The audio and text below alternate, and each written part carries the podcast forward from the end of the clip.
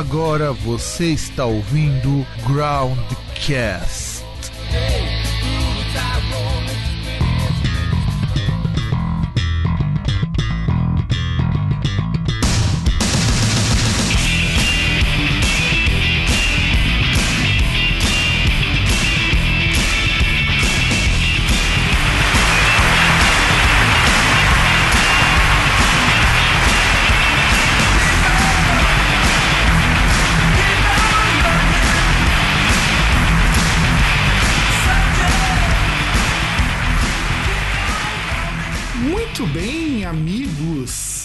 Amigas e demais ouvintes deste programete chamado Groundcast. Estamos aqui de novo para alegrar ou não o seu dia. Não é não, César? Não sei, depende Do que, do que depende? de vários fatores. O dia da pessoa pode estar perfeito, a gente pode chegar e deixar o dia dele da pessoa mais triste. É, o que aqui na realidade nós fazemos. É a nossa especialidade. Então, aí não tem como a gente alegrar o dia das pessoas. A gente, a nossa especialidade é fazer mais triste. Mas a gente também tem a nossa especialidade que é falar de música. Ou deveria Ah, ser, não pelo menos, né? não? Sei não. Porque afinal de contas, a gente vê tanto podcast de música surgindo nos últimos tempos. Eu tô mó feliz com isso, porque quando a gente começou aqui no Groundcast, eu acho que tinha cinco ou quatro programas regulares além do nosso. Hoje você vai procurando, você tem mais de 10, 12, é coisa pra caramba. O que, pelo menos pra mim, é bem, bem positivo. Quer dizer, as pessoas estão se interessando mais por falar de música. Eu só gostaria que fossem programas mais variados, tá ligado?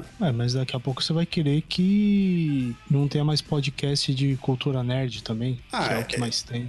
É, na verdade, eu gostaria mesmo que não tivesse mais. E isso você tá certo. E isso com certeza você tá certo. Porque, assim, eu acho legal ter variedade. O meu problema é, os nichos eles também têm que variar um pouquinho. Porque, por exemplo, eu assino dois podcasts americanos. O Noise Extra e um outro que eu o The Dark Corner of the Earth, acho que esse é o nome do programa. Eu nunca lembro o nome do programa longo. São dois podcasts de música. Um é sobre música industrial e o outro é sobre música extrema. Quer dizer, são coisas pouco conhecidas. E eu acho que as pessoas aqui precisam arriscar um pouquinho mais na hora de produzir programa. Sei lá, faz um programa de prog, como tinha antigamente o Progcast, que era muito bom e acabou porque ninguém ouvia. Ou o- tinha um outro programa, o Tancast, que era um programa maravilhoso, que também acabou, mas os caras não tinham nem feeds no iTunes. Os caras eram tão true que gravavam uma vez por mês, não tinha feed no iTunes e era um pro- programa informativo pra caralho. O melhor programa de Yes que eu já ouvi na minha vida foi com eles. Então eu sinto falta dessas coisas, tá ligado? Ah, mas aí, pô, se já tem um aí que você falou que ele não era ouvido, qualquer cara vai gravar o. Ah, claro, você ouviu, né? já não é ninguém, já é uma pessoa que ouviu. É, exato. E eu não tô falando só isso. Eu acho que na época, esses podcasts, as pessoas pra música, elas estavam assim com um gosto muito. muito apurado por coisas diferentes, porque tava muito aquela coisa de procurar podcast nerd e, e tudo mais, e de repente as coisas começaram a variar muito mais de uns dois anos pra cá. E isso tem nada a ver com Spotify, nada disso. Só que ainda a gente precisa sair um pouco desse nichinho de podcast meio tosquinho, música nerd, música. Música nerd não. Música nerd seria muito bom se tivesse um só sobre música nerd. Seria muito legal. Mas nem isso os caras se prestam a fazer. Música nerd é o quê? Música de anime, por acaso? Música de anime, música de game, que tem coisa pra caramba pra falar, e a gente não fala porque a gente não tem nem tanto conhecimento sobre isso, mas seria uma coisa que eu acompanharia. É, não sei. Ultimamente quase não tenho ouvido podcast, então não posso opinar. Vou fazer a Glória Pisa aqui. Ah, eu tenho ouvido um pouco menos do que eu deveria, mas eu continuo ainda ouvindo bastante, apesar dos apesares. E a gente aqui, então, vai começar a falar hoje, mais uma vez, dos nossos programas, das nossas séries intermináveis. E vamos começar com os discos de 1989, porque é uma série que, hum, observando o quanto as pessoas acessam o Groundcast, tem um retorno muito legal. As pessoas realmente gostam dessas séries de décadas, ou melhor dizendo, de anos focados em anos específicos. E eu acho que 89, assim como 99, foram anos muito legais, porque são anos de mudança. É a mudança de, de década, e a mudança de década sempre tem coisas interessantes em muitos aspectos. Tanto históricos quanto até culturais. A gente, por exemplo, se a gente parar pra pensar que no Brasil era o nosso primeiro ano fora da ditadura militar. Fora, só que mais ou menos, né? Porque ainda haviam, por exemplo, havia artistas e outras que sofriam censura, né? Isso aí até, até meados da década de 90. É, se nós pararmos pra pensar até hoje, mas na década de 90 era, era aquele limbo muito estranho. Na década de 90, inclusive, a gente precisa algum dia voltar e comentar um pouco mais sobre a década de 90. E aí vamos falar um pouquinho dos eventos históricos de 89. Ah, só uma coisa. Antes da gente começar, tinham duas coisas que eu queria comentar, se a gente pode. São duas coisas assim rapidinhas. Então vai, diga. Primeiro lugar, aquela nossa previsão, né? Como, como a gente havia dito, acho que era no começo do ano, no fim do ano passado. Esse ano é o ano dos retornos, né? Você viu que agora My Chemical Romance e Rage Against the Machine anunciaram turnês aí no ano que vem e, e a reunião, né? No caso. E, e, no caso, se eu não me engano, até no caso do My Chemical Romance vai vir até disco por aí. Ah, não, então é, é o pacote, né? É que é o que acontece, né? Tem banda que vai, faz a turnê e se colar, faz um disco, né? Mas é, tem aqueles que já são mais, mais arrojados, assim, ou já imaginam que vai dar certo, né? Então já fala que vai ter disco até pra gerar um, um hype maior, né? Aliás, 80, 99 2000 e 89 foram anos de nascimento, de morte de muita coisa, e 2019 tem sido muito como nós apregoamos no começo do ano, nas nossas previsões de começo de ano do Groundcast, que a gente falou, este ano vai ter música de protesto e vai ter retorno. Foram as nossas duas grandes previsões. E nós não erramos. Só, só deixar é. claro que não erramos. Porque um... não tivemos só retorno deles. Nós pegamos os retornos que nós tivemos ao longo desse ano inteiro. Puta que pariu, cara. Até o Black Crows vai voltar. Nossa. É, não sei se seria necessário, mas tudo bem. Então, Black Crows, pô, Black Crows é uma banda legal, cara. Você, pô, você não gostar não indica muita coisa. Ah, não sei, sinceramente. Mas aí tem outras duas coisas que eu queria é, comentar rapidinho. Segunda coisa, ouviu a nova música do Ozzy Osbourne? A nova do Ozzy? Eu ouvi. Que inclusive quando a gente rolar esse programa já não vai ser mais tão nova assim. Ah, cara, nova. É nova, continua sendo nova. Vai deixar de ser nova se ele lançar outra. É, isso é verdade. E aí, o que, que você achou? Esse aqui é o problema. assim, é uma música que eu achei boa, mas, mas. Olha que coisa engraçada. Parece que é um recorte de todas as músicas que ele fez antes. Sabe quando você escuta um pouquinho do Osmosis, um pouquinho do Osman Cometh, sabe? Você escuta um pouquinho de cada disco, um pouquinho do Darth Madman, aliás, um, boca, um poucão do Darth Madman. E aí você pensa, pô, beleza, uma música legal do Ozzy, que ele recortou de um monte de lugar e colocou um stonerzão de fundo. É o que eu achei. Por quê? É, não sei, eu já fico no ponto, tipo, você achou legal. Eu, sinceramente, não, não gostei. Por quê? O, o, o que que desagradou o ancião que escuta as mesmas coisas? Ah, cara, não tem o que agradar, velho. Tipo, não tem nada de novo, sabe? É uma música paradona, então, não vai do foi... nada a lugar nenhum. Então, mas foi o que eu falei, cara. É um recorte de um monte de coisa que ele fez antes. Se você escuta um riff, você escuta uma linha de voz, parece muito com outra coisa que ele gravou antes. Por isso que eu falei que é legal. Não, não, mas. Poxa, tá, tá vendo como é que é o negócio? Como é que pode ser legal? Como é que eu posso ser a pessoa que só ouve as mesmas coisas se eu não acho a repetição legal? Então, isso é um choque, porque você só escuta coisas que são repetições. Veja só que estamos tendo uma evolução. César está se cansando de repetições. É, tá. é, é, esse, esse, mundo já está mudando e eu acho que temos grandes chances do César finalmente mudar o gosto dele em alguma coisa. Impossível. Eu, é, eu boto fé, eu boto uma fé. Não, mudar já mudou em um monte de coisa. Tipo, poxa, de chegar e comer comida japonesa. Cerveja eu não gostava tanto, se bem que ainda sou mais destilados. E aí, só para finalizar, a última coisa. Uh, eram, eram duas, mas como o César coloca um bônus track aqui, porque ele conta é, igual, coloco... igual, o pedreiro ali que foi alfabetizado no Mobral. Isso, é. É, tipo, são, são só duas coisas. Um, dois e C. É... Exatamente. Lacuna Coil, cinco datas ano que vem no Brasil. Pois é, cara. E você escutou o disco novo? Cara, não cheguei a ouvir todo. eu, nem quando lançou, eu, eu ouvi a primeira música ali e, e perdi ali quando lançou o disco, eu não cheguei a ouvir inteiro. Bicho, é muito ruim, cara.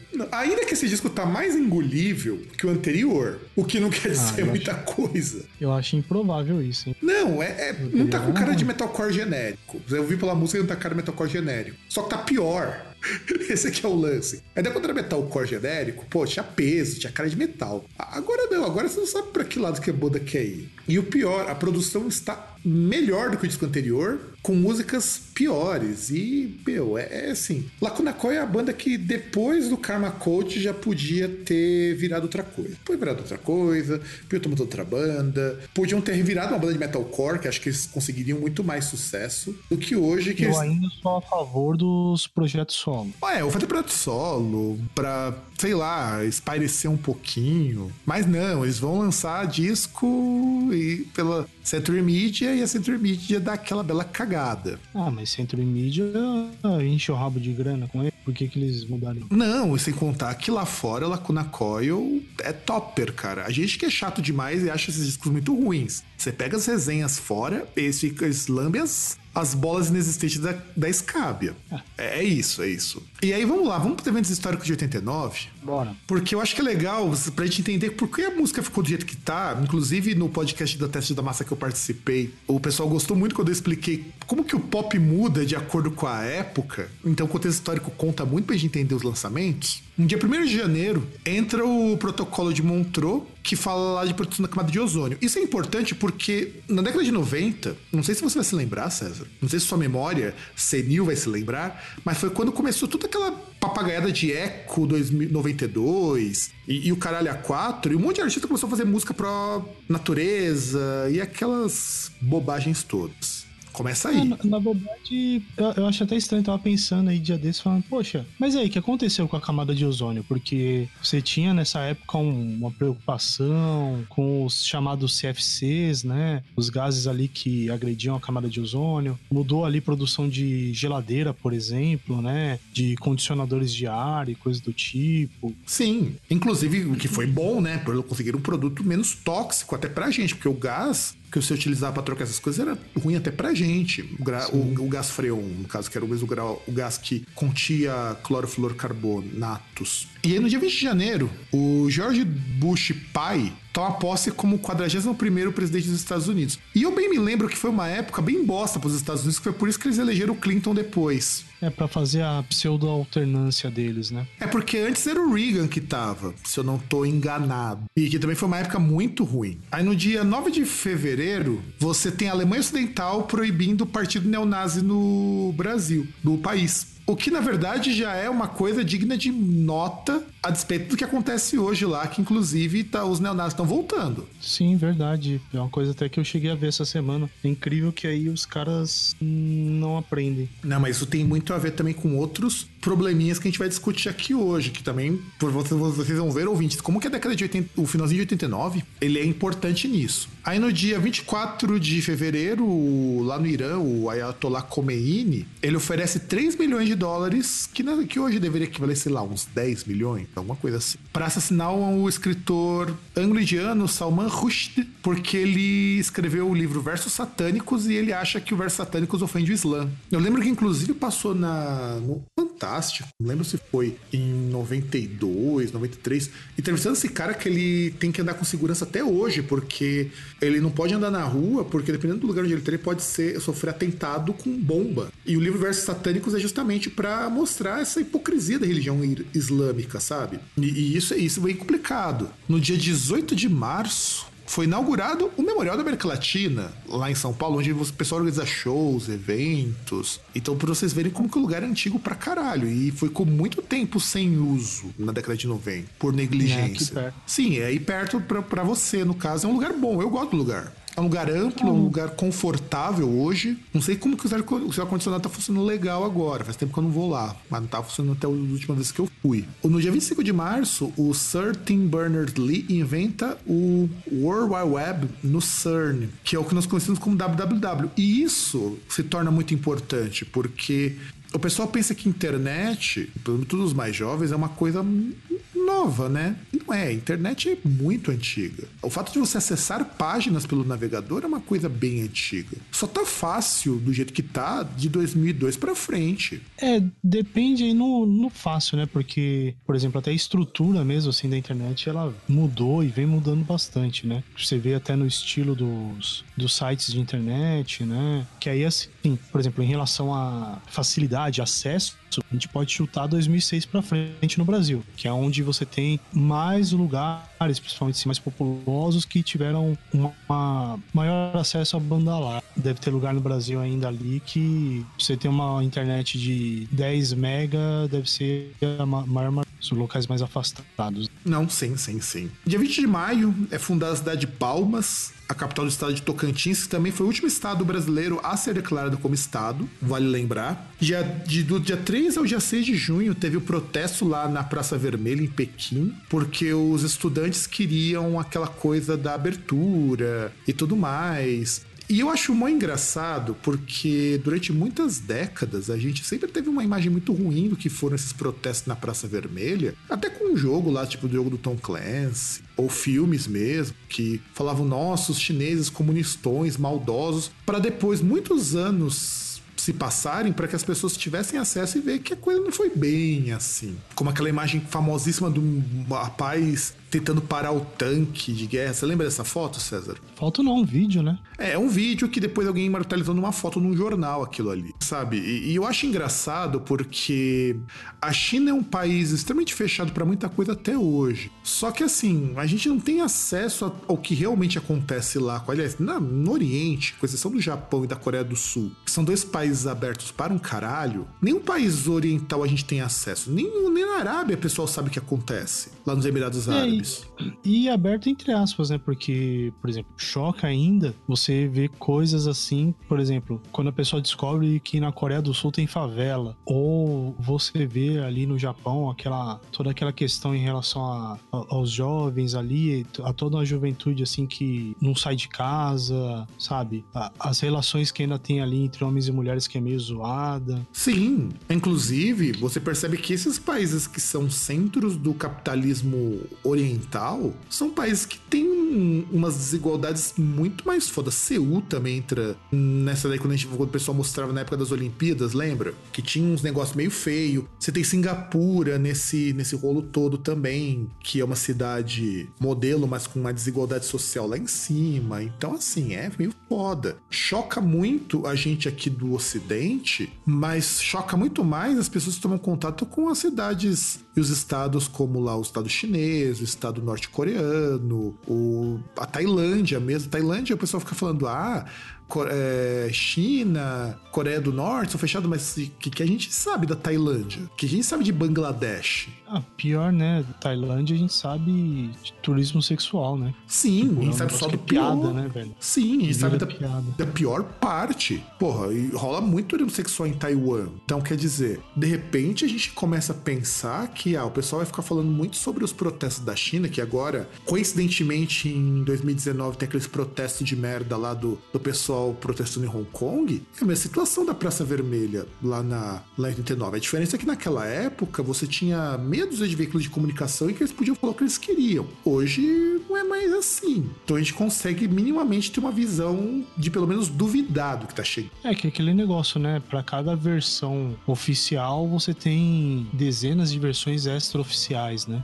E muitas vezes, tá, aí também tem aquela questão de você ter o discernimento. Você tem, às vezes, uma versão assim, de pessoas que têm interesse, mas são interesses escusos, como às vezes de pessoas também que não têm interesse nenhum, só estão ali no meio e falam ali a verdade, só que você dá ou não crédito, né? Exato, exatamente. Dia 5 de setembro, o Bush, pai, decretou o programa Tolerância Zero aos traficantes e usuários de drogas e ele anunciou repressão, prisão de quem consumia droga. Intensificou o combate às drogas nos Estados Unidos e que falhou miseravelmente isso. Aliás, é engraçado porque o programa Tolerância Zero foi copiado aqui no Brasil um tempo em São Paulo. Eu não lembro se foi na gestão do Maluf. Foi algum um, um prefeito aí que tentou copiar esse Tolerância Zero. Cara, não rolou.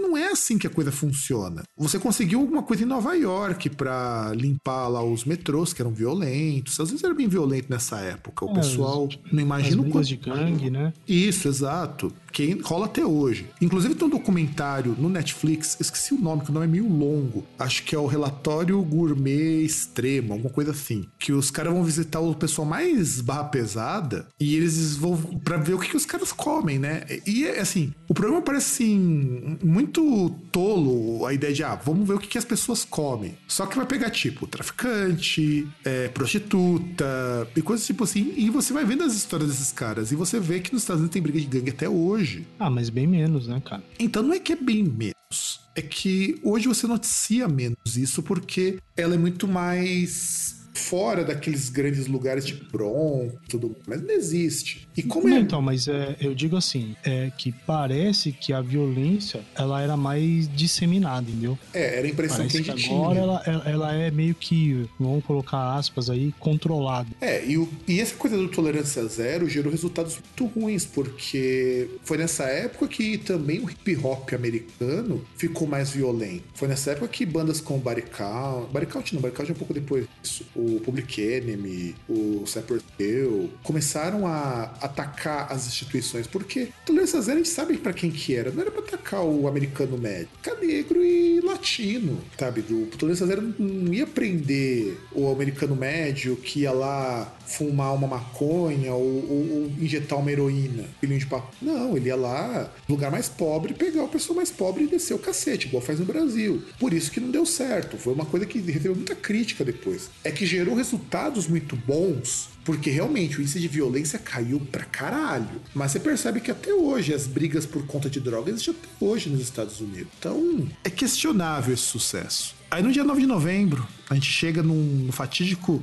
Inclusive foi ontem, né? No dia dessa gravação, a queda do muro de Berlim. Que aí, meus caros amigos, olha que coisa engraçada. O muro caiu e o neonazismo está voltando na Alemanha. Olha que coisa legal. Chupa a Alemanha. E, e o interessante, né? Porque quem poderia acreditar que hoje o, os alemães ali da Berlim Oriental são tratados como cidadãos de segunda classe. É. Recebem menos, inclusive. É, o Fernando fala isso daí. Ele mora no lado. Na cidade onde ele mora era na Berlim Oriental, lá em Magdeburgo. Inclusive, fala que lá o pessoal ganha menos. Não tô falando que o custo de vida é mais baixo também. Ele fala que não é mais alto, não. Dá, dá pra sobreviver muito bem. Mas ganha menos. O pessoal é visto mais como caipirão mesmo. Mas assim... Então, que aí eu, eu tava vendo a reportagem ontem, não lembro se foi na Record News Aí os caras estavam falando que, por exemplo, justamente da queda do muro de, muro de Berlim e tal, e que tinha uns caras que falavam ali que, por exemplo, ah, os caras da porção ocidental, tem cara que não fala com os caras da porção oriental. E tem cara também da porção oriental que olha e fala, mano, eu vou pra parte ocidental pra quê? Para os caras achar que são melhor que eu, tipo. É, tem gente seja, lá que não gosta de ir pra Berlim, por exemplo. É, ainda tem a questão da marginalização, entendeu? Ainda tem um periferia e, e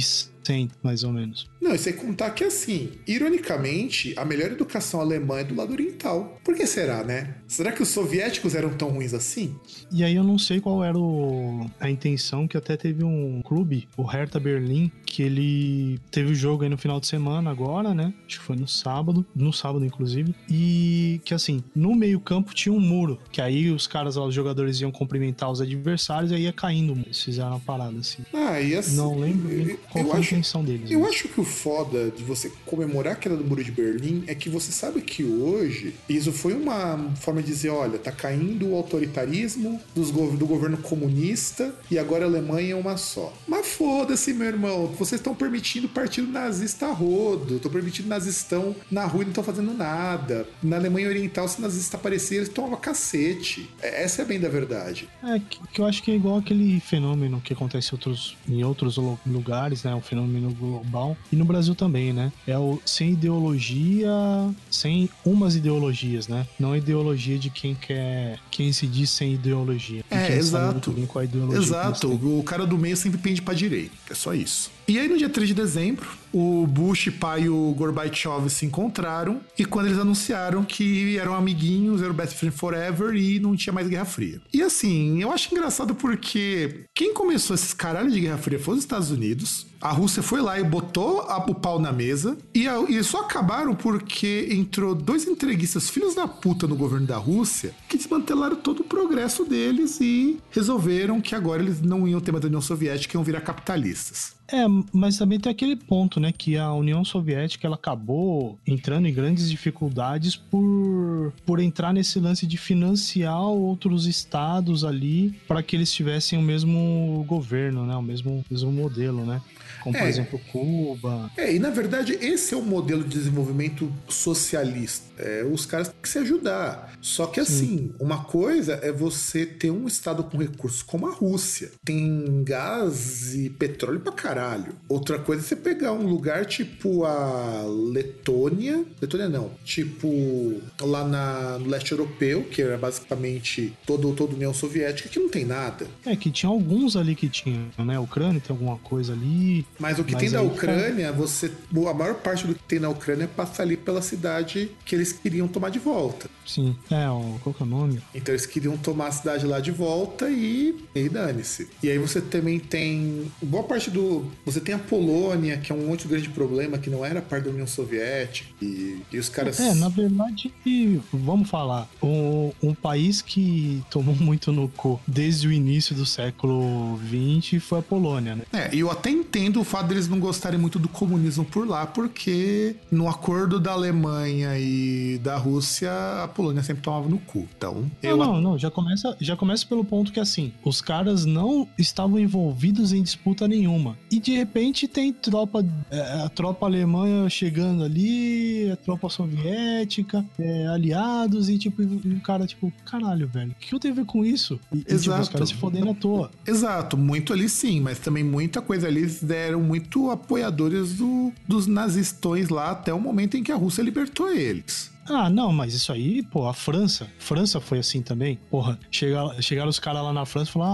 ah, não, beleza, vai pegar. Não, não, não, vamos brigar não, vai, pega aí. É, é bem por aí. Até, França. até a França. Então, tipo assim, se, se a França, que, por exemplo, os caras conseguiram avançar a ponto de chegar lá e, poxa e tal, imagina os caras lá que estão no meio ali, tá ligado? É, exato. País é com minúsculo ainda. Exato, exatamente. E para finalizar, nos no- nossas, nossa contextualização, dia 17 de dezembro, o Fernando Collor de Mello é eleito presidente do Brasil, que vai ser um grande de um filho da puta nos dois anos seguintes. É, e eleito por aquela. Principalmente, né? Primeiro pela ignorância brasileira, que é aquele negócio do. de ver a pessoa de classe alta, assim, achar que a pessoa.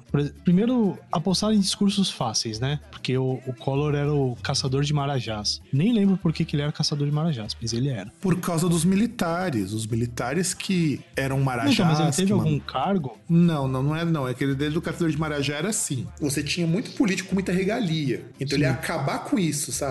É de- Ah, é- sim, ele não era um caçador de marajás é, propriamente dito, ele seria, né? O discurso dele era que ele ia acabar com os privilégios. Isso. Tá parecendo um. Caramba, onde que eu vi isso? É, Pois é, tá parecendo um certo candidato que ultimamente ficou caladinho, né? É melhor te deixar por aqui, porque senão vai É, vir a torre então. de bosta. E, e é engraçado porque aí esse candidato, esse cara, esse ex-presidente, esse senador, inclusive, né? Presidente empichado que virou senador, é, ele foi eleito, entre outras coisas, por uma das coisas assim que, se você olha hoje, é uma das coisas mais bizarras, politicamente falando, que é um cara que bastante do impacto que ele teve nas eleições foi por conta de um debate que foi transmitido às vésperas da eleição, e um debate editado. Pois é, mas você pode ver que ainda te- teve um debate. E o do nosso aqui não teve nem debate e perdeu Não, não, não, não, e, mas e aí, ganhou não, com uma que madeira tá, de não, pilão. não, não, não, mas aí que tá. Debate teve debate. O problema é, foram os dois candidatos ali, foram pro debate, e uma certa emissora foi lá e editou o debate, beneficiando um dos caras. Sem contar que, por exemplo, jogava a luz mais forte na cara de um deles pra ele suar mais e parecer mais Não, não, nervoso. Não, não, não, tá aí que tá. Fez tudo pra que beneficiasse um candidato, que no final deu no que deu. E aí, Vamos para os eventos musicais de 89. Em 89, o senhor James Brown é sentenciado porque tinha pegado uma novinha. Lembra que nós comentamos isso no programa do James Brown? Que tinha saído com uma menina menor de idade? Caramba, programa do James Brown. Foi longe, hein? Pois é, pra você ver como faz tempo que a gente fala sobre ele. Então ele tinha saído com uma menina menor de idade, tinha 16 anos na época. E aí ele foi preso, ficou dois anos na cadeia. Então, fica uma dica aí para vocês. Se vocês estão sendo com uma novinha e, e, sua, e sua idade inicial já passou do, do 1, ou o seu primeiro dígito da sua idade já passou do 1, tome cuidado. Ou melhor, não saia, né? Exatamente, não saia. O Groundcast aqui apenas aconselha que para pessoas como essa, o que você merece não é só a prisão, mas sim tomar um cacete. É só isso. É só isso. Dia 21 de março, teve o lançamento do vídeo Like a Prayer da Madonna, que foi criticado pra caralho por causa do uso de imagens de santos, imagens de, de cruzes. E eu Porra, acho que é um puta de um vídeo. Jesus era negro, cara. Exato, cara. Mano. Jesus era negro. E é um vídeo muito bom. O pior é isso. Se você ver esse vídeo hoje, ele ainda é bom. É, a música é ruim. Sim, pelo menos assim. A música é ruim. Mas... Não, a música é o pop do final dos anos 80. Sim. Ele é tão bom, tão ruim quanto os anos 80 permitia ser, cara. Só isso. E assim, e o vídeo é. é até porque vão, vão ser bem francos. As pessoas não ouviam Madonna porque gostavam, ouviam por causa dos vídeos, cara. Os vídeos eram muito melhores do que as músicas. Sim. Vamos, não, vamos, vamos, era... vamos colocar que a Madonna é uma Cindy Lauper que deu muito certo. Só que a Cindy Lauper tinha músicas melhores. Aliás, a, a Madonna, justamente o, o hype vinha porque fala, poxa, o que vai fazer agora, né? Não, e essa do Jesus Negro, aquela coisa meio sensualizada. Mano, eu lembro. A, a cruz chegava a pegar fogo, né? Isso, era uma vibe antes do black metal fazer isso, cara. Antes do satírico fazer Modern North com a cruz invertida pegando fogo. Madonna já fazia isso. E isso pro pop dos anos 80, começo dos anos 90, era muito provocante, porque era você dizer assim: olha, a igreja não representa nada. E é engraçado que essa virada dos anos 80 pros anos 90, a questão da religiosidade ainda batia pesado nas pessoas. Você fazia uma banda de rock do diabo, por exemplo, ainda pegava pesado. Ah, porque ainda tinha aquele esquema lá do Parental Advisory, né? Que ele surge, que ele surge nessa época, inclusive, não lembro se é esse ano, mas surge nessa época, nesse nesse, nesse meio dos anos 80. Então, a Madonna ela provocava. E eu acho que a melhor fase da Madonna é até a, mais ou menos 98, 99. Depois disso, a Madonna ela perde um bocado do rumo dela para ganhar dinheiro, porque ela não consegue mais provocar, é, não consegue nem estar em idade para isso. Que antes ela provocava, era uma provocação que fazia sentido. Hoje ela não tem muito mais o que provocar. Até mesmo a Lady Gaga, que era uma pessoa super provocativa, deu uma parada com isso, porque, como diz o Body Rice, entrevista, não dá pra você ser é, polêmico e controverso o tempo todo. Ninguém aguenta isso. É, que é aquele negócio, né? Tem gente que não sabe a hora de parar, né? E aí, no dia 12 de abril, aí já falamos de um cara que soube a hora de parar, Michael Jackson é nomeado rei do pop após receber o Soul Tree Heritage Awards. Que, aliás, essa coisa de rei do pop, rainha do pop, rei do rock, eu acho que são uns rótulos tão babacas que o pessoal de imprensa dá e que fãs se, se dá uns tabef, porque elegeram atualmente a Lady Gaga como rainha do pop. O que eu acho que hoje faz muito sentido. E a gente reclama, não, a Madonna é a rainha do pop. Gente, a Madonna já não tá mais com esse gás todo que a Lady Gaga tem, por exemplo. Embora a Madonna ganhe dinheiro pra caralho. Tem um documentário ah, que saiu faz uns anos que, é, que, é, que, a, que a Madonna gasta por dia quase 30 mil dólares você tem noção do que é isso, cara? Gastar 30 mil dólares num único dia? Parece que ele lembrou aquele procurador de Minas Gerais que acha horrível. O que era? Salário de 19 mil, né? É, de 19 mil. E que justamente estava muito complicado para ele. Ou, ou, não sei se foi. Não, tipo, teve esse de 19 mil. Não lembro se teve outro ali falando que ele começou a ter dívidas quando acabou o auxílio moradia. Então, foi esse mesmo, 19 de mil. mil reais. É o de, é o 19 foi esse mil. mesmo? É, foi esse mesmo. Que ele ganhava só 19 mil. Depois cortaram o auxílio moradia dele e falou que tava com dívidas e precisava pagar pensão. E olha que o auxílio moradia é de só dois mil reais. É, pois é, só reais. Não, e, e, o engraçado é que nos meses anteriores, quando foram verificar ali, um mês ele tinha ganho 45 mil líquidos e no outro 50. Pois é, é um cara de pau. Mas voltando aqui, eu não gosto muito desses títulos de rei do pop, porque não são os artistas que se dão esses artistas. Você não tem, por exemplo, pro nosso caso, o rei do metal. Ninguém chegou e falou que o Ozzy ou o Black Sabbath são os reis do metal. Quem fala isso é jornalista babaca, cara. Sabe? É bobagem isso. Porque isso é pra vender disco e pra vender revista. Ah, cara, mas não sei. Eu acho que, por exemplo, no caso do Michael Jackson, quando teve, eles eram assim o máximo que poderia se dizer em relação aos artistas no mundo pop. Não, eu concordo. mas, o, tinha, mas o título exemplo, não era deles. Esse título era sempre dado por jornalista. Ah, mas claro, os caras não podem chegar e falar, ah, eu sou. Porra. Tanto Aí que, você, faz sentido. Tanto que você nunca vai ver, em nenhum momento, o Michael Jackson ou a Madonna usando isso para se promover, o que eu acho maravilhoso. Não, tudo bem, mas, mas o, o que eu tô falando é o seguinte: é, assim, não tinha como, por exemplo, é, aquele negócio, Madonna e Michael Jackson, nessa época, eles eram os maiores e, entre aspas, ali, os melhores artistas no cenário pop nesse momento. Então, eu, eu acho que vale por conta disso. Assim, e aí no dia 12 e 13 de agosto acontece o Moscow Music Peace Festival, que é justamente com o fim da Guerra Fria, eles ou com um prenúncio do fim da Guerra Fria, você começa a ter o primeiro show de, acho que é o primeiro, um dos primeiros shows de bandas ocidentais na Rússia, com o Bon Jovi, o Ozzy Osbourne, o Motley Crue, o Skid Row, Cinderella e o Scorpions. Quer dizer, estavam levando rock and roll agora pra, pra lá e, e é isso. Eu acho que de eventos musicais já tá bom, não teve tantos assim em 89, por incrível que pareça. E vamos agora falar um pouquinho das bandas que acabaram em 89. Sim, porque teve bandas que acabaram. Mas não, não teve, não foi em 89 que teve também aquele, aquele show lendário ali do Metallica, que inclusive gerou vários videoclipes? Naquele lá do Monsters? Não, não sei se é do Monsters. Porque o que eu me lembro do show do Metallica era do Monsters. Era do Monsters? Era do Mas Monsters e é de 91. 91? Que é o primeiro Philips Monsters na hum. Rússia, pós-União Soviética. É, que eu lembro que até depois teve um, um DVD que foi. DVD não, um vídeo ali que foi lançado de uma série de shows ali do Iron Maiden também, que era Behind the Iron, the, uh, the Iron, Iron Curtain. Curtain né?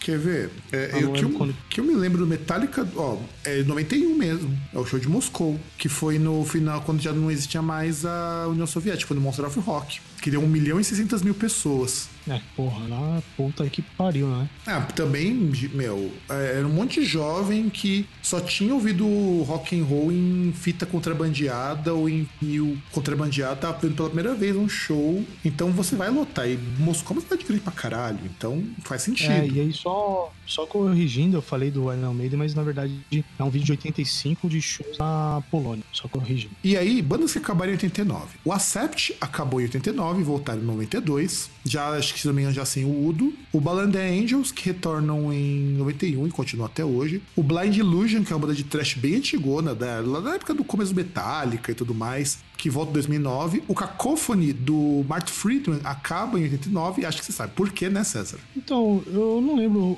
O Becker, ele teve um acidente? O que aconteceu? Não, o Mark Friedman acaba o Cacophony porque ele entra pro Megadeth. Ah, mas não teve a ver com, com o Jason Becker lá, porque, tipo, o cara basicamente é um vegetal, né? Tipo, só mexe do pescoço pra cima. Então, não, o que fez ele acabar o Cacophony foi assim: chegou uma hora que ele falou, ah, não faz mais sentido continuar com o Cacophony, e ele, e ele já tava no Megadeth nessa época, no final de 89, sabe? Porque o Mustaine tinha ouvido o Cacophony e achado que era uma puta de uma banda e tinha que chamar o cara lá pra cobrir a vaga de guitarrista. Na época que o Mustaine também tava entrando no rehab, sabe? E virando cristãozinho Sim. de Jesus. Aí o Dokken acaba em 89, volta em 93. O Ghost Dance, o Hyrax, que volta em 2000. O The Lord of the New Church. O Mutilator. Mutilator é um caso de uma banda que tentou dar certo e não deu, porque é uma banda da época do Sepultura, tentou voltar em 2001, e depois o Alexander Magu, o, um, um dos fundadores da banda, morreu de overdose e acabaram de vez com o Mutilator. O Quarto Riot, que acabou e voltava várias vezes, até que voltou de vez em 2010. Se não me engano, recentemente morreu um dos caras do Quarto Riot, acho que foi o guitarrista ou baixista, uma coisa assim. O RPM acabou em 89, só que o RPM é um caso muito engraçado, porque o RPM acabou, mas a banda continua fazendo show eventualmente. Tipo um Los Hermanos, tá ligado? É, que na verdade é, é uma, uma, presença aí que infelizmente continua. Aliás, o RPM é meio que um skunk. Pessoal vai ter uma comparação. É a banda que sai o integrante principal, do caso Paulo Ricardo, e a banda continua sem ele e segue o jogo. O Barão Vermelho, né? O Barão Vermelho. Mas o Barão Vermelho depois acabou de vez mesmo. Depois de Não, muito não, tempo. continuou. Continua? Continua. Mesmo depois que o Frejá caiu fora? Sim. Caralho, olha. Aliás, me lembra uma coisa. Sabe quem que talvez, quem que podia voltar nessa coisa de retorno ia ser muito engraçado? Eu ouvi falar que estavam ensaiando o retorno, o Cidade Negra. A- Aí vai ser dos 90 total isso aí. O Survivor acaba em, no- em 89, volta em 93. E a banda continua até hoje. Eu descobri esses tempos que tem disco recente até o Survivor. Só que, claro, a gente sabe que o grande clássico deles é a música do rock. O The Who, que na verdade acabou nesse ano, voltou no mesmo ano, acabou de novo, e depois volta em 96, e agora tô falando que vai acabar de novo. Ah, pô, mas o cara do The Who já não tá aguentando mais, o cara é tão bem velhinho. Ah, mas aí, mas aí também é aquele esquema, né? Eles vão, fazem só um- vai, volta, faz um show. Igual teve aquela apresentação lá no Live É, é bem por aí. Aí o Zero, uma banda de pós-punk brasileira também que acabou. Na verdade, lançou só um EPzinho e acabou. Aí tivemos as bandas que se formaram em 89. Em 89 tem banda pra caralho, mano. Mas banda pra caralho mesmo. O Four Non Blondes, que é uma banda conhecida pelo My Dear My Mr. President, WhatsApp e Spaceman, que acabou em 94. O que eu acho estranho, cara, eu lembro que, sei lá, 98, 99, eu ouvia Four Non Blondes na MTV, parecia que a banda não existia. É, eu acho que é mais a questão de nostalgia das pessoas, né? Das pessoas gostarem do vídeo e pedirem um monte, apesar dos pesares, né? Apesar da música ser velha. Que, que aí é uma coisa legal que a gente poderia até retomar o. refazer o programa sobre MTV, né? Porque você tinha as coisas novas, mas tinha espaço pra outras coisas também. Não era um negócio tipo igual em rádio, do esquema do jabá e de só tocar aquilo que os caras pagavam, né? Que geralmente eram os lançamentos. Exatamente, exatamente. A gente tem o Sick Nine Eyes, que começa em 89, só vão lançar discos nos anos 90, que nessa época eles eram uma banda de hard rock, depois viraram, no- na virada pros anos 2000, uma banda de gothic rock, porque conheceram lá o Billy Valo e resolveram fazer uma música meio hard rock, meio Bauhaus, e depois voltaram pro hard rock e continuam nessa até hoje. Tem o Abruptum, que é uma banda de black metal e dark ambient lá da Suécia, que também continua, o En o Absu, uma banda de black death metal, o N1, uma banda de synth pop alemã, o Ed Flag, inclusive tem um show do Anti-Flag esses tempos, por aqui, se eu não me engano. O Apop tem a Berserk, o Reborn Baton, o Beherit, e a banda que você maldisse seu puto, que é o The Black Crows, surge nessa época. Eu maldice não, só acho que é desnecessário essa banda voltar. Eu acho o retorno de banda no geral desnecessário, se você quer saber. Eu acho que vocês podiam, por exemplo, aproveitar essa energia pra fazer outra coisa. Você monta outro projeto, faz alguma outra coisa, Mas ne- isso eles já devem ter feito até agora, né? Outras coisas. É. Blurexes, que é um grupo americano new folk, que aparece também. O Brujeria surge nessa época, o grande Brujeria, que inclusive, se já não fez, vai fazer show ainda no Brasil esse ano. Que começa, que inclusive é uma banda que os integrantes são. Eles alternam, inclusive já teve gente até do Sepultura tocando no, no Brujeria. O Cathedral, que surge depois que o Lee Dorian sai do Napalm Death. E na verdade, nos anos 90, lá nos anos 90, eles viram uma banda de stoner. E é uma- um dos primeiros, um dos grandes grupos de stoner metal. O Corvus Corax, que é um grupo de música medieval. O Cranberries, que é um grupo que eu gosto bastante. O Cranes, grupo de post-punk, que depois um grupo mais shoegaze. O Crowbar, que é uma das primeiras bandas de sludge a surgir, que é hardcore com doom. Dark Tranquility, que hoje tá uma banda chata para caralho. O Disbelowment, que é uma banda de death doom, que acabou em 93. O Dissection, que terminou em 2006 depois que o vocalista se suicidou, dizendo que já tinha cumprido a missão satânica dele. Ve- Veja como que os caras do black metal são tudo, death black metal são tudo gente decente, gente que bate bem das ideias. O Earth, que é um grupo que inventou o drone metal e que influenciou o Sun. O Facção Central surge nessa época. E que, aliás, tá de volta, né? Sem o Eduardo Tadeu, mas tá de volta. Que, aliás, na época que você morava na Coab, o pessoal ouvia muito Facção Central? Cara, não lembro. Acredito que não, hein? Lembro muito mais de Racionais, cara. Porque aqui o pessoal ouvia pra caralho, meu. Aqui Facção Central era muito mais ouvido que Racionais, inclusive. Que eu lembro que tinha mais. Que teve, assim, que dividia mais era Racionais. E depois com a MTV você tinha Pavilhão 9, mas ainda assim Racionais era mais. Aí você tem também o Falkenbach, tem o Fear Factor, e o Fear Factory já não vai lançar mais disco novo porque. Olha que rolo engraçado. Saiu esses tempos, acho que no Metal Injection. Os dois integrantes que sobraram do- da formação, não sei se é original, se é clássica do Fear Factory, pagavam royalties pros outros dos caras que saíram pra poder dar o nome Fear Factory. Só que resolveram que não, não iam pagar mais. E agora eles não podem mais lançar nada como o nome Fear Factory. Aí é foda. Não, é foda, cara. Imagina você ter que pagar uma puta de uma grana pra você poder manter a tua banda com teu nome. Não era mais fácil comprar isso dos caras? Eu Mas acho é uma franquia, né? é uma franquia, te fazer tipo que Não, nem o pessoal do quase uma franquia Goblin. isso aí, né? É, uma franquia. Você faz vários Factory. Faz tipo que nem o, o pessoal do King Crimson, que chegou uma época que o, o, o cara lá, o Robert Fripp, montou três King Crimson de uma vez só. É, tem que fazer isso pra dar conta. Aí você tem o Firehouse, que é uma banda de hard rock bem, bem, bem mela cueca. O Gamma Ray surge nessa época depois que o Kai Hansen sai do Halloween. E que, rapaz, como o Gamma Ray ficou ruim um tempo pra cá, hein? Não que o Halloween tenha ficado muito melhor, mas caralho, mano. Você escutou os últimos discos do Gamma Ray? Não. Cara, é ruim. E eles relançaram os primeiros discos, na época que era o Ralph Shippers que cantava, o vocalista do, do Primal Fear. O The Gathering surge nessa época também. O Gorguts, o Haggard, o Helmet, que é uma puta banda legal de metal alternativo. O The Hives, César, que é aquela banda que você ama. Nossa, muito. Veja, o The Hives não dá pra chamar nem de nostalgia, porque eles são dos anos 80 ainda. É, isso dá pra chamar de bosta mesmo. Só dá pra chamar de bosta, exato. O Hole, que surge em 89 e que anunciou retorno também. Será que a Courtney Love vai aguentar cantar? Bom, ela vai fazer alguma coisa. Se você vai chamar isso de cantar. Mas você sabe que eu até gosto do, do dos primeiros discos do Hole, cara. Eu gosto das primeiras músicas deles. Até era uma banda legal, assim, não era uma banda boa. E muito do Hole e do sucesso da banda se deveu depois que a Courtney Love começou a namorar o, o Kurt Cobain e ganhou na loteria. Depois o cara se matou, né? Sim, depois ainda teve as composições lá, a ajuda do Billy Corgan. Inclusive, as melhores músicas do Hole é essa parceria que ela teve com o Corgan, né? Porque eles tinham um affairzinho. E que, que ele se vingou num dos, numa das músicas, depois que acabou falando mal da Courtney Love, ela ficou putaça. Não adianta nada depois. Aí o Instruct Confidence surge também, em como Sucubus, o Isengard, que era uma banda do Fenris, que acabou em 95, o Lunacy, que é um do que é um grupo de de visual kei e que só fez sucesso porque o Hide do do Ex Japan descobriu os caras. Falou, pô, esses caras são bons, os caras tocam bem e convidava eles pra abrir show.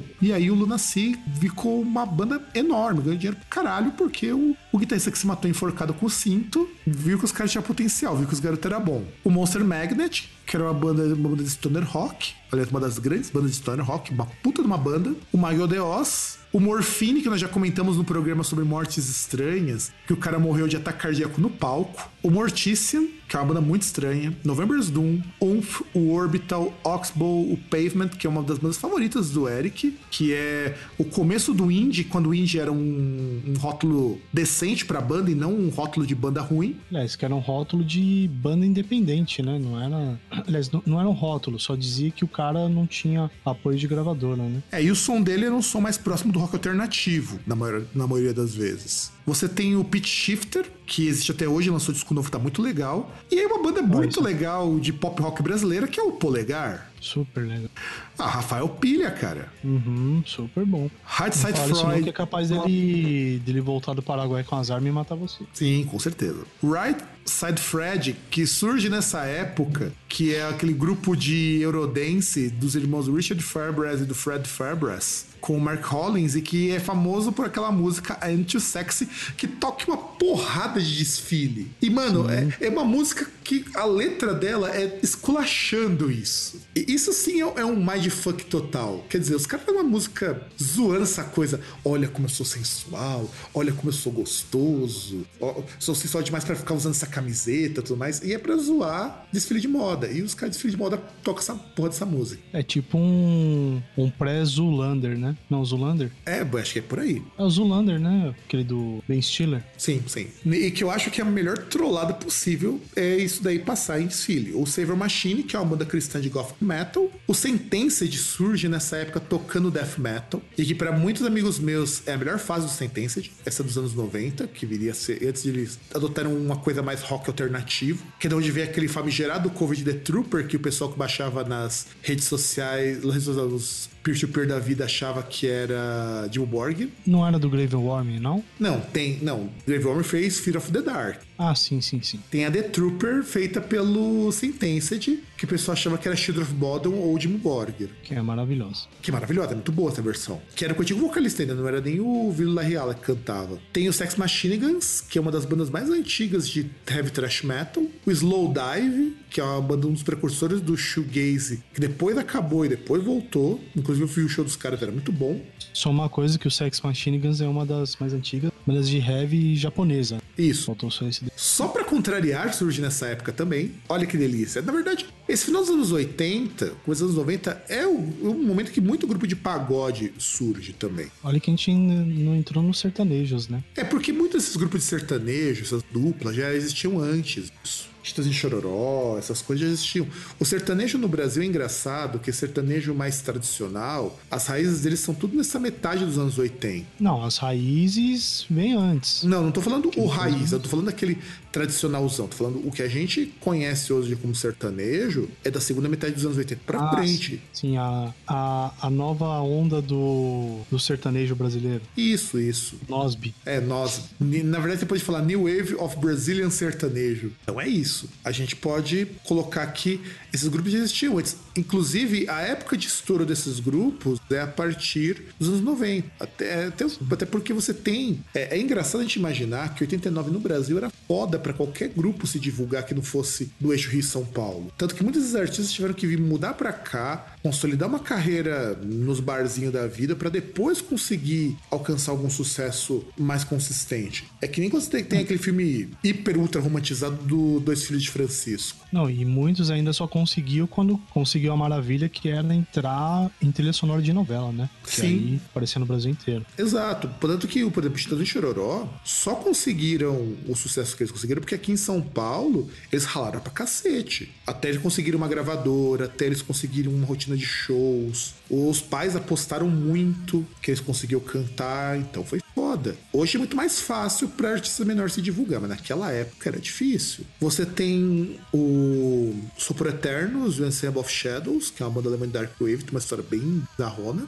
O Stuck Mojo, que é uma das primeiras bandas de rap metal. O Ziver Driver, que é outro grupo de rock alternativo shoegaze. O Switchblade Symphony. O Theogorton, que é o primeiro grupo de Funeral Doom, que é o Doom mais lento que o Doom metal normal. O Tiger Lilies, que é a primeira banda de punk cabaré, que a gente chama hoje de Dark Cabaré. E agora a gente tá chegando num momento que merece menção honrosa. Você tem o Type O Negative, que tinha começado a banda lá das cinzas do Carnivore. E por último, mas não menos importante, o Utopia, que depois, nos anos 90, viria a se tornar uma banda das assassinas. E era essa a menção honrosa. Porque são duas bandas que já morreram, literalmente. E assim, eu acho que é importante esses contextos pra gente ver o quanto de coisa os anos 80 surgiram, tanto que você não teve mortes de músicos nessa época. Eu não coloquei mortes aqui porque não tinha morte de músico. Eu achei muito estranho não achar mortes de músicos nos anos 80, em 89. Então você teve poucas bandas que acabaram, muita banda que surgiu e muita coisa também que tava nessa transição, porque analisando friamente, a gente tem uma consolidação de muito estilo, tanto que se vocês pegarem pelas bandas que surgiram, surgiu muita banda de experimental, de death metal, de folk metal, de shoegaze. Então os estilos tradicionais de rock, heavy metal não estavam lá muito com essa bola toda na virada. E a gente tem que lembrar que essa é a época que o grunge estava começando também a fazer sucesso. Então quer dizer, o rock estava muito em baixa e os grupos de rock estavam tentando sobreviver do jeito que dá pra sobreviver. Tanto que é uma época também que o rock de arena estava em declínio. Você não tinha mais aquelas bandas fazendo aqueles puta show em estádio e tudo mais. O negócio tava difícil para as bandas AOR nessa época, porque nessa época o pop tava ficando muito forte. Aliás, o pop ficou for- tão forte nessa época que nunca mais ele caiu. Parou pra pensar que a gente não tem mais no nosso mainstream, seja brasileiro, seja americano, nenhuma banda que não seja de música pop? Você não tem mais, você não tem mais uma banda que não seja de música pop no topo. A não ser agora que o Tool conseguiu estar no topo, mas porque o Tool teve um puta de um hype junto. Você tem que imaginar que uma banda que levou, levou um caralhão de tempo pra lançar um disco, conseguiu ficar acima da Taylor Swift, é um, com uma música, com um disco que tem uma música de 11 minutos, e que todas as músicas apareceram no, na- no topo da Billboard, Até a música que é instrumental, que é só um interlúdio, eu acho que merece crédito. Por conseguir tirar do marasmo o, o cenário do pop mainstream. Que, aliás, o pop mainstream tá muito chato nesse sentido. Porque você ah, mas tem. é que no caso também já é uma banda cult, né? Então, mas eu não imaginava que o Tool fosse ser tão cult assim, sabe? Cara, acontece, porque com a. Quer queira, quer não, a gente tem uma descentralização. Assim, é, por conta disso, às vezes você tem alguns movimentos de algumas coisas que geram todo esse hype.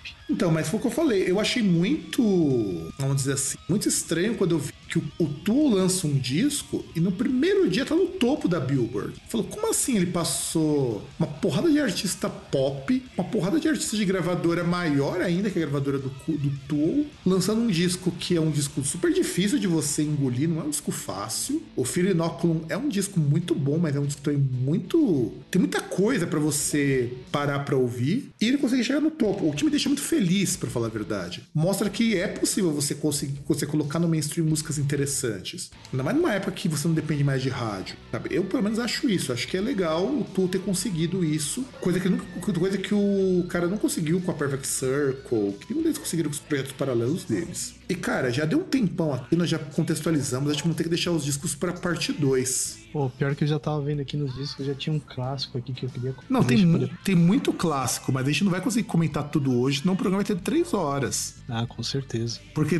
cara, disco tem pra caramba pra gente comentar. Tem muito, muito, muito disco legal pra gente comentar. Então isso vai ficar pra uma Pô, parte 2. Eu acho que. O classicão aí, ó, pra, pra quem tá aguardando, tem um classicão Missile Horn. Sim, mas olha, se você quer pegar classicão, classicão mesmo, vamos, vamos antecipar um pouquinho para deixar o nosso ouvinte com gostinho do nosso próximo programa. O que, que nós vamos falar no próximo programa, César? Vamos dizer alguns discos. A gente vai ter lá o, o Live to Crew, né? Que já foi citado. Inclusive, o Live to Crew crew Aparece naquele documentário da Netflix, o Hip Hop Evolution, que é muito legal. O Two Live Crew. Two Live Crew. que mais que a gente vai falar, César? Que mais discos? Não vamos citar todos pra gente não queimar largado, mas vamos citar alguns que são bem interessantes a gente comentar. Ah, cara, é o The Real Thing, que a gente já comentou num outro programa, né? Sim, nós temos um programa inteiro para vocês poderem ouvir. Nós vamos falar também, cara, porra, de Blue Blood do X-Japan. Puta, que é um puta de um discão. Inclusive, é um dos meus favoritos. The Cure, puta, Disintegration é do caralho. Eu acho que é assim. Ou, ou, se você se alguém disser que esse disco é ruim, essa pessoa está errada. Só para vocês sentirem raiva e não ouvir, próximo, prog próximo programa, talvez nós falemos sobre as quatro estações do Legião Urbana. Pois é, mas é que, é que tá, cara. Eu não gosto de Legião Urbana, mas a gente vai ter que falar desse disco de qualquer maneira. A gente tem que falar sobre ele porque Quatro Estações é um puta disco importante. Tanto pra Legião Urbana quanto pra gente no rock nacional. Embora Legião Urbana não seja meu disco, não seja minha banda favorita, enfim. Vai ter a banda favorita, do, uma das bandas favoritas do César, o, agente, o Sodom com a gente Orange, que também é um puta de um disco importante. E no, no que foi a parte 3 do programa, provavelmente vai aparecer, nós vamos falar do grande Gera Samba. É, talvez. Kylie Minogue, Ice-T, aliás, que a gente tava falando sobre a questão de como que a guerra às drogas ali foi pesada para a comunidade negra, o Ice-T, que depois viria fundar o Body Count, vai mostrar um pouco disso. Pretty Hate Machine, do Nine Nails, puta, que é um, um descasso. E só pra deixar um último, inclusive vou até deixar pra encerrar esse programa, a gente vai falar de Technotronic, né, cara? Puta, não tem como não, não falar nesse programa, não falar de Technotronic, que é um grande clássico dos anos 89, mas que no Brasil vai estourar. E nós vamos falar um pouquinho melhor, não vamos queimar tudo, só vamos dizer que esses são os discos que citaremos na parte 2 e quiçá se durar o suficiente até a parte 3. E marcar, vamos falar do maior sucesso do Valo também. Ah, sim, sim, sim, verdade, verdade. Muito bem lembrado. Ele tá aqui também, que aliás esse disco é muito bom, cara. Pior que esse disco aqui é muito bom. Não, não só pela, pela música do Valo, mas também é um, um disco muito bom. Bom, César, e o que, que o nosso ouvintão pode fazer? fazer para nos encontrar por aí na internet? Sei lá, talvez a pessoa pode entrar no Chaturbate, não, mentira.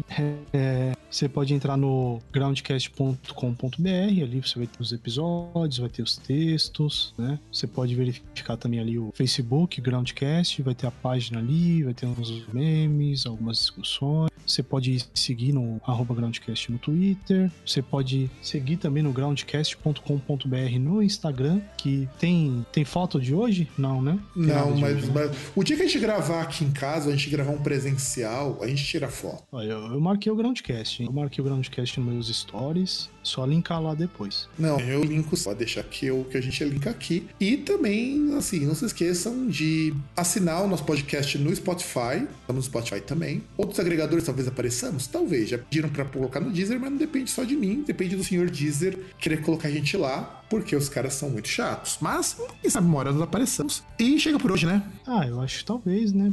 E tem também, obviamente, o nosso e-mail, né? Contato groundcast.com.br. Exato, você pode ir lá por, por, por lá ou ir por formulário de contato, também é muito bom. E é isso, galerinha. Um grande abraço pra todo mundo e nos vemos na semana que vem.